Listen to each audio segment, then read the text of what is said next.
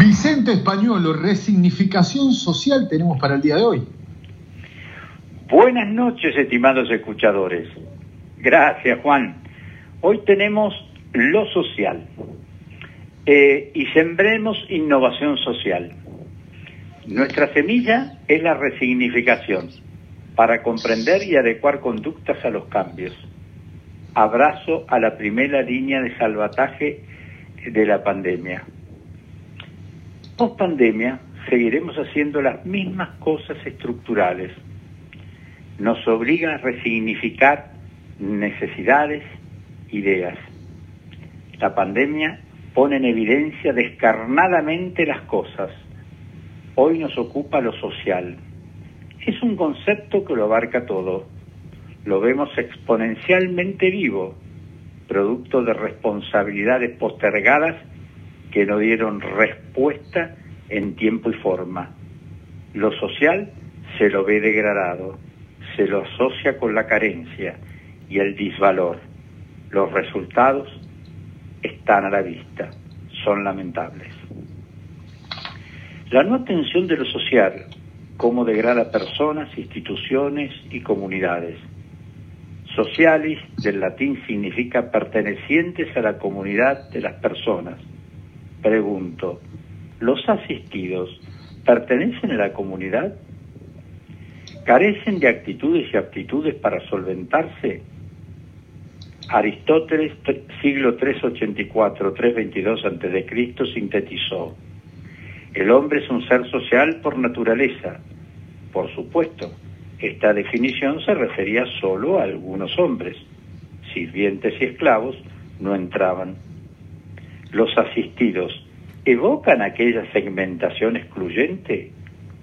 Lo social no fue la invención de mil filósofos se logró materializar a través de un proceso de construcción tortuoso, como lo demuestra Jacques Doncelot en su libro La invención de lo social, ensayo sobre la declinación de las pasiones políticas.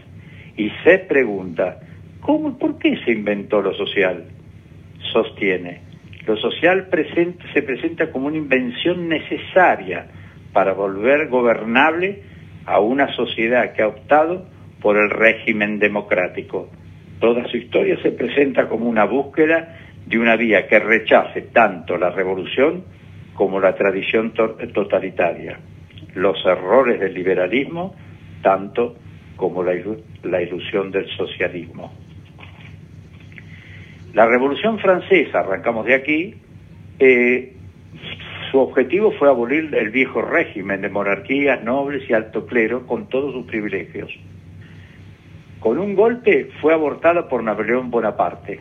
Curiosamente, propagó sus postulados por toda Europa conquistada, que movilizó a las altas burguesías a poner en crisis en la década en, cada país, para que el viejo régimen caducara con sus privilegios.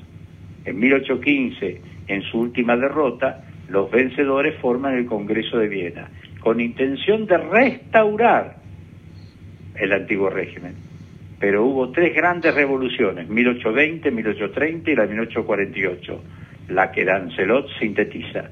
Las necesidades de ocuparse de lo social surgió en el momento en que el, ideal republicano forjado en el siglo del iluminismo, mediados del siglo XVIII y principio del siglo XIX, se vio, enfrentado con la forma democrática, cuando ésta puso en práctica se puso en práctica por primera vez, es decir, luego de la revolución de 1848. Por ende, lo social es democrático, no lo sigamos degradando. Buenas noches, escuchadores.